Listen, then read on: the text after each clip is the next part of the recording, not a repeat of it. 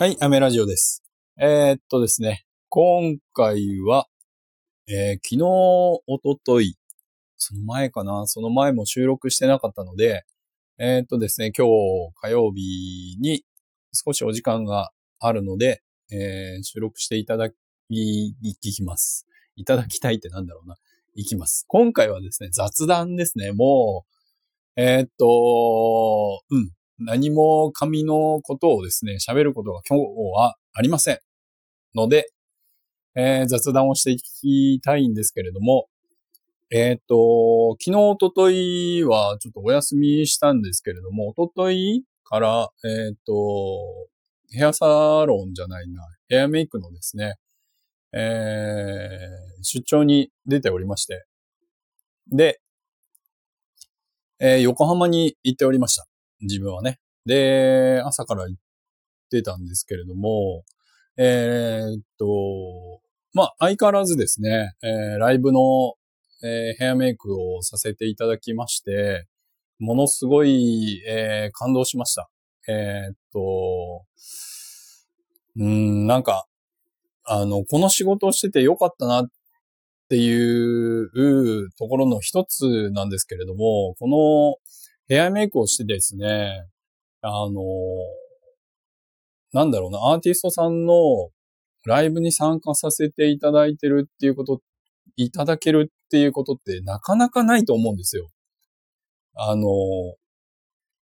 うん、美容師をしながらですね、アーティストのヘアメイクをして、えー、そうだななんか、そのライブに参加させていただいて、で、ライブの内容だったりとか、まあその臨場感もそうですけど、えーその現場に立ち会うっていうことっていうのは、なかなか多分、いろんな美容師さんいると思うんですけれども、なかなかないと思うんですけれども、なんかすごくありがたいと思っておりまして、で、今回はですね、ビルボードライブのツアーに参加させていただいたんですけれども、全部で何箇所だ？えー大阪2箇所、東京2箇所、えー横浜が、あと2箇所かな。で、その6箇所でですね、えー全部行かせていただいて、えーっと、まあ、違いは全部あったかなっていう感じなんですよ。で、まあ、ヘアメイクだったり、僕、美容師のね、えーっと、僕がですね、なんか、そのライブに関して、えーっと、ああだこうだ言うのも、あの、ものすごく変なんですけれども、あの、僕が感じた感想をですね、このラジオで、えー言っていきたいと思うんですけれども、まあ、まあ、それも変な、ね、えー感情ですが、えっ、と、まあ、結論から言いますと、えーものすごく全部感動したんですよ。ただですね、えー全部、えー大阪も、大阪2カ所、東京2カ所、えー神奈川県のビルボード2カ所、2カ所っていうのかな、え2回っていうんですかね。それ全部色が違うんですよ。えーっていうのも、えっ、と、なんだろうな、僕は現場で聞きながらですね、うんと、雰囲気もそうですけど、まあ、ライブする本人だったりとか、あとは周りの環境ですね。PA さんだったりとか、あと照明さんだったりとか、えーえーっと、いろんな方々ですね。関係してる、まあ、チケット売ったりとかですね。そういう方々に関することもそうですが、マネージャーさんや、えーっと、そこに関す、その場所にね、関してる方々も含めてですね、なんか雰囲気が違って、で、一番まあ、大きく感じてるのは、こうライブの、えー、ステージ中のですね、えー、まあ雰囲気ですよね。雰囲気がですね、全く異なるんですよね、全部。えっ、と、東京を2カ所って言ってもですね、まあ2公演になるんですけれども、で、1公演2ステージなんですよね。1ステージ1時間半。で、それを2ステージするんですよ。で、それを2日間やるんですね。なので、えー、例えば、ビルボードライブ東京って言っても、4ステージするんですね。で、ビルボードライブ大阪って言っても4ステージする。